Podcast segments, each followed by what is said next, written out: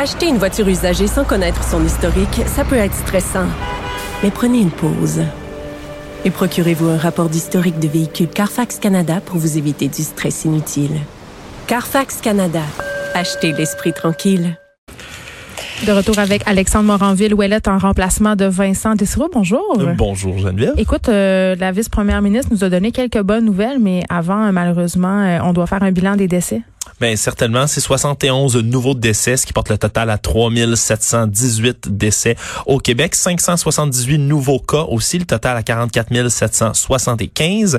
Euh, les hospitalisations ont régressé de 20, par contre, ce qui peut sembler une bonne nouvelle. faut quand même rectifier le tir. Là, c'est euh, une espèce de mise à jour, si on veut, parce qu'il y avait des personnes, on s'est rendu compte, qui ont été traitées dans des milieux non hospitaliers, donc qui comptent pas dans le total des hospitalisations, ce qui fait que maintenant on est à 1516 hospitalisations. Aux soins intensifs, c'est trois nouveaux cas, ce qui porte le total à 183 quand même, euh, je crois que c'est important d'inciter, elle l'a bien fait, euh, Madame Guilbeault, sur les, les personnes qui sont guéries. Parce que quand on regarde le nombre de cas au Québec, c'est très, très impressionnant. Je pense que c'est pour ça qu'au gouvernement, on a insisté sur les guérisons. 12 822 personnes euh, qui sont guéries. Et on nous rappelle vraiment, là, et ça à chaque point de presse, je pense que ça va être encore le cas, l'importance de porter le masque, d'en faire une habitude, de l'intégrer dans nos us et coutumes. Ben, avant même les annonces, hein, on a commencé tout de suite par le rappel porter le masque, que c'est de, de, mieux en mieux. D'ailleurs, on a, on a même soulevé quelques enjeux de coquetterie en disant qu'il y a des très beaux masques ici, là, au Québec, qui sont faits. Je suis euh, coupable. Oui. Enfin, j'ai commandé des masques un peu coquets. il faut, il faut. dire. Ben écoute, surtout que, euh, puis ça, je trouve ça important de le ressouligner. Je pense qu'on le répétera jamais assez. Les masques, quand même, c'est bon d'en avoir plusieurs. Peut-être pas par coquetterie là, mais parce que les masques, par exemple, ne sont pas nécessairement réutilisables à l'infini. Il faut les laver aussi à chaque fois qu'on les utilise. Tu sais, tu vas pas, par exemple, faire ton épicerie, tu remets ton masque dans ton sac à main, puis tu, non, tu dois emporter une voix. On s'en va tout de suite à la période de questions. Madame Guilbeault. Euh, alors, euh, il y a eu un premier décès de détenu de la prison de Bordeaux euh, de la COVID-19. Est-ce que c'est le, est-ce que c'est le signe que les mesures que vous avez mises en place n'ont pas fonctionné? Mais d'abord, je veux offrir mes condoléances, bien sûr, à la famille de cette personne-là. Bien sûr que je peux pas donner de détails sur le, cas en question, mais effectivement, il y a eu un premier décès. Euh, mais je l'ai dit souvent, les mesures nécessaires dans nos centres de détention, dans le réseau carcéral au Québec, bien sûr, on fait face à des défis dans ces milieux d'hébergement fermés comme dans d'autres milieux d'hébergement fermés, mais les mesures ont été prises dès le début pour limiter autant que possible la contagion, entre autres à l'établissement de détention de Montréal, Bordeaux. Et euh, ces mesures-là fonctionne dans la mesure où euh, il y a seulement environ 2% de la population carcérale qui en ce moment est infectée et, euh, donc le nombre de cas de personnes infectées d'ailleurs à Bordeaux a diminué. Il été hier plus élevé qu'aujourd'hui. Aujourd'hui, on est à 60 personnes infectées. Donc les gens guérissent aussi. Donc ce qui fait que dans l'ensemble, les données diminuent. Mais donc, ça fonctionne relativement bien. Évidemment, on peut pas empêcher tous les cas, donc c'est certain qu'il devait, c'était prévisible qu'il devait y avoir des cas éventuellement, mais rappelons qu'il y a plusieurs mesures depuis le mois de mars. Les visites ont été suspendues, les peines discontinues se purgent à la maison, toutes les activités qui peuvent se dérouler à distance, en visioconférence, en visioparloir, on le fait. Euh, il y a eu aussi des réaménagements là, au sein de la prison de Bordeaux pour vraiment déterminer des secteurs d'isolation et des secteurs euh, de, de personnes infectées, donc s'assurer autant que possible que les mesures de distanciation euh, puissent être respectées à l'intérieur des murs.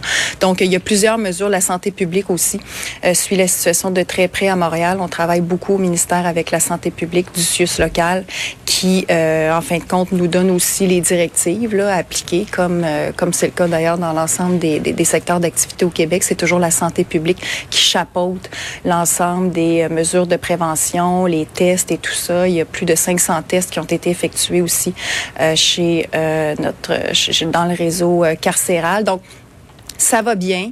Euh, il y a des cas malheureux et encore une fois, je veux offrir mes condoléances euh, à la famille de la personne en question.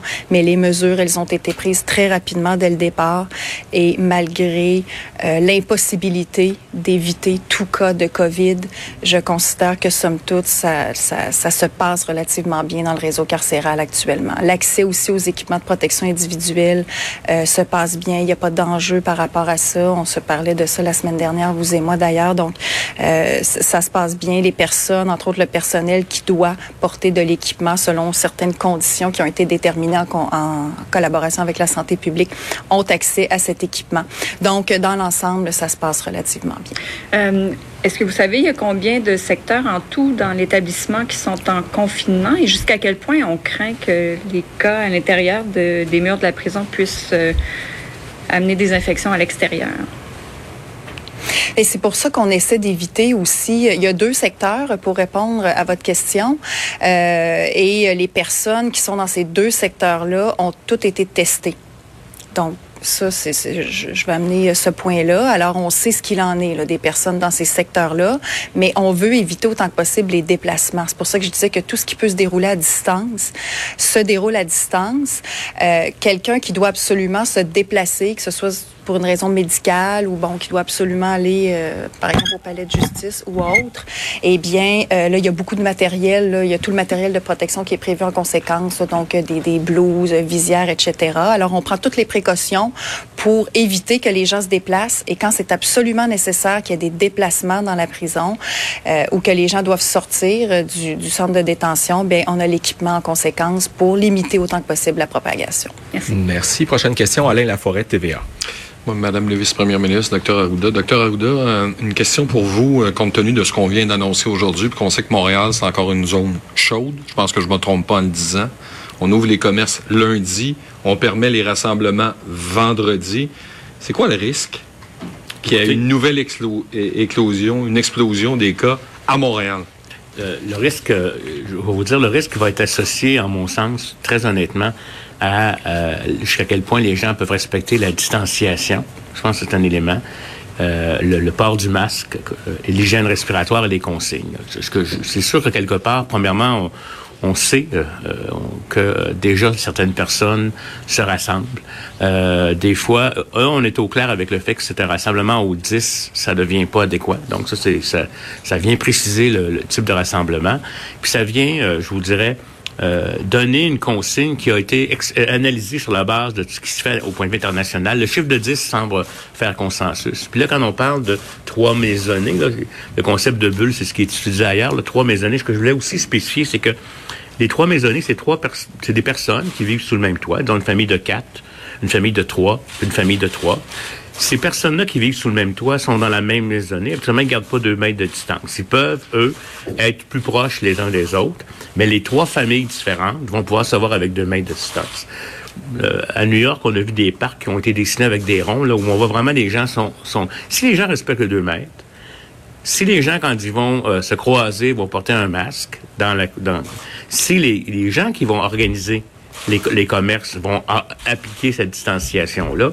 On n'est pas dans le même phénomène euh, que quand on est à l'intérieur enfermé. Fait que pour le moment, je vous dirais que il faut aussi balancer l'effet sur la santé mentale des individus, euh, les, les rencontres clandestines qui sont, à mon avis, plus problématiques qu'une rencontre qui est planifiée. C'est plus facile d'enquêter sur euh, une éclosion éventuellement si on connaît les familles avec qui on a été puis qu'on est capable de chercher des contacts. Fait que la situation est fragile, mais je vais vous le dire euh, euh, comme tel, on pense que si on donne pas cette soupape-là, on va avoir des conséquences négatives importantes au niveau de la santé mentale, au niveau... Puis les gens vont le faire de façon clandestine, etc. Fait que je pense que c'est comme si on ouvre un peu le robinet. Par contre, les autres consignes demeurent. Ça ne veut pas dire que parce qu'on peut se voir trois maisonnées à l'extérieur, ça peut être dans un parc, ça peut être euh, euh, dans sa cour chez soi, qu'on veut des rassemblements à l'intérieur de la maison, parce que c'est là que les, contacts sont plus importants, c'est plus difficile de respecter, de mettre un, rapprochement, on touche plus d'objets euh qu'à l'extérieur. Fait que moi, ce que je veux dire, c'est que Montréal, ça demeure fragile. Montréal, on y va progressivement avec des délais par rapport à d'autres régions et on va mesurer la situation. Puis si jamais on se rend compte que les gens ne respectent pas les consignes, ben, à ce moment-là, on verra qu'est-ce qu'on va faire. Si on se revoit, on voit vraiment, là, il y a des gens qui vont observer. Puis je pense que ça va devenir, à mon avis, aussi une, certaine norme sociale actuellement. Il faut comprendre qu'on refait des, des, soupers à l'extérieur, soit, soit dans les parcs, etc. Mais dans un contexte qui est un peu différent de ce qu'on avait avant. Donc des contacts, euh, les familles, restent dans leur îlot, puis ils essayent de rester à deux mètres les uns des autres. S'il y a un croisement, ils font ça rapidement. Là. Mais c'est pas trois familles qui se regroupent euh, dans un espace euh, clos, fermé. On comprend que ça va prendre 21 jours avant que vous soyez capable d'avoir un portrait juste de la situation à Montréal où il y a plus de cas. C'est-à-dire que 21 euh, jours, ça, c'est, c'est, c'est, on va avoir des indices plutôt. Euh, un, on va suivre les comportements des individus, parce que ça, c'est, c'est les, puis on, il y a des gens qui regardent les, les, données, ces distanciations, on fait des sondages. Déjà, certaines personnes ont avoué qu'ils ont euh, pas respecter la, consigne d'aller voir un membre de la famille alors qu'il devrait pas, etc. On sent que les gens le font. 21 jours, la période d'incubation, moi je vous dirais, là, euh, on va avoir certains signes après 10 jours, reconfirmer plus leur 14, puis vraiment, là, 21 jours. Mais vous savez, nous, dès qu'on va voir certaines tendances, là, ou qu'on va voir les comportements sont pas respectés, on peut revenir en arrière. Et là, ce serait vraiment tout le monde qui serait perdant. Puis donc, je vous invite à respecter ça. Puis faites-le pour vous, votre santé, faites-le pour la santé de vos aînés, puis faites-le pour la santé aussi euh, des autres. Puis ça va, faut que ça devienne comme une norme sociale. C'est pas le temps de faire des parties 30 personnes dans la cour autour de la piscine, mais 10 personnes avec la distanciation, ça va être permis. Merci. Maintenant, autour de... Bon, évidemment, avec l'arrivée du beau temps et les semaines de confinement, on est quand même à la neuvième semaine. Alexandre, c'était difficile de rester discipliné. Il y avait des rassemblements clandestins. Et je disais en début d'émission, aujourd'hui, une des annonces importantes, ce sera l'ouverture des, des salons de coiffure. Mais ben cette annonce-là surpasse tout. On aura le droit de faire des rassemblements, mais attention à certaines conditions. Oui, c'est des rassemblements de 10 personnes maximum qui proviennent de maximum trois ménages. On a parlé de bulles de ménage, là, Monsieur Arruda, qui continue Ça fait longtemps ça que ça se discute euh, et que ça se fait. On parle de bulles de confinement, si on veut, pour lutter contre les troubles de santé mentale qui sont en train de prendre l'ampleur. Oui, exactement. Là, ils ont parlé également, là, ils ont utilisé le terme soupape. Là, à un moment donné, il faut laisser sortir la pression, la vapeur. C'est pour ça qu'on autorise à partir de ce vendredi 22 mai des rassemblements donc de maximum 10 personnes, de provenant de maximum 3 ménages différents, donc trois adresses qui vont pouvoir faire des rassemblements, attention, uniquement extérieurs, en respectant le plus possible le 2 mètres. La différence, c'est c'était déjà un tantinet permis, si on veut, dans, les, parcs, depuis. Euh, mais là, maintenant, ça peut se faire sur une terrasse, dans la cour, en arrière de chez quelqu'un. Mais je trouve quand même qu'il y a des nuances importantes. Là. Oui, c'était permis dans les parcs. Et évidemment, il y avait beaucoup de rassemblements euh, clandestins depuis quelques jours. Ça, on pouvait le voir. Mais quand même, le docteur Arruda qui vient de préciser euh, respecter le 2 mètres dans la mesure du possible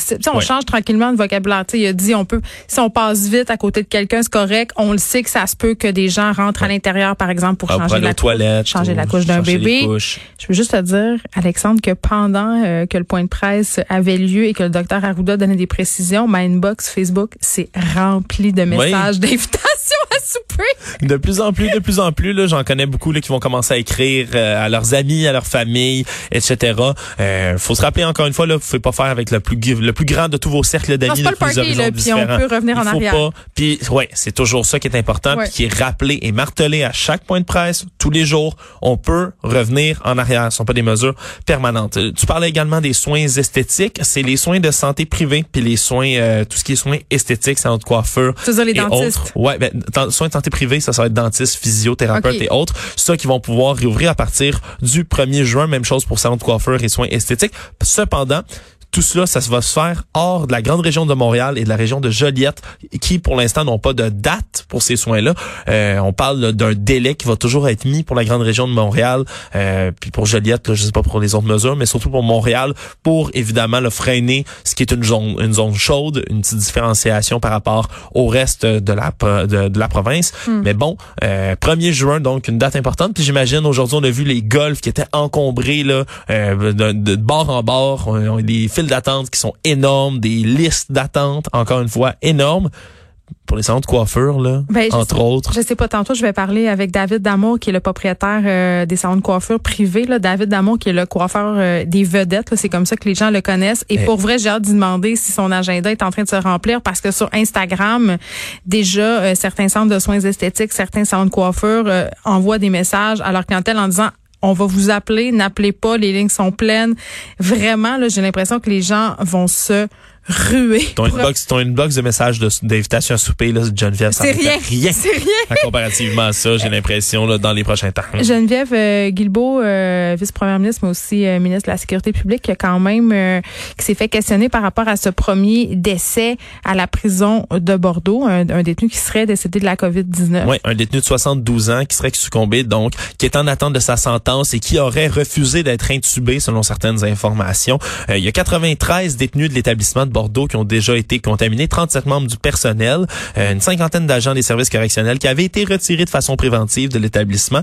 Euh, cependant, là, euh, Geneviève Guilbault, en sa qualité de ministre de la Sécurité publique, a tenu à tempérer puis à rassurer quand même en disant que c'était 2 et moins là, de la population carcérale qui avait été infectée, que ça se passait assez bien dans le milieu carcéral, ben, que les précautions étaient prises, que les équipements de protection individuelle ne manquaient pas. ben, ils manquent pas, mais est-ce qu'ils sont portés? Parce que nous, on a fait les entrevues ici avec euh, des avocats en droit carcéral, euh, avec des gens qui sont spécialisés aussi en droit des détenus, puis on nous disait bien que les détenus se plaignaient de voir les gardiens sans masque. Euh, il y avait une certaine omerta aussi autour des cas de COVID, donc je pense pas que ça se passe si bien si bien que ça dans déplaise à Madame Guilbeault. Un mot rapide sur le point de presse de Justin Trudeau. Oui, Justin Trudeau qui a fait lui, tant qu'à lui, quelques annonces de son côté. Une annonce entre autres, là, une aide d'urgence pour les loyers commerciaux des petites entreprises. On peut d'ailleurs l'écouter à ce sujet. On est en train de mettre sur pied un programme d'aide d'urgence pour le loyer commercial des petites entreprises.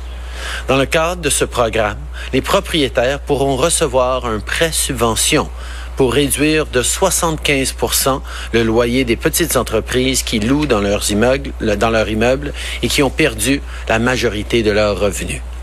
Notre gouvernement, de pair avec les provinces et territoires, va couvrir 50% du loyer. On demande aux propriétaires d'immeubles de couvrir 25% et les locataires devront payer le reste à l'aide de programmes comme les comptes d'urgence pour les entreprises.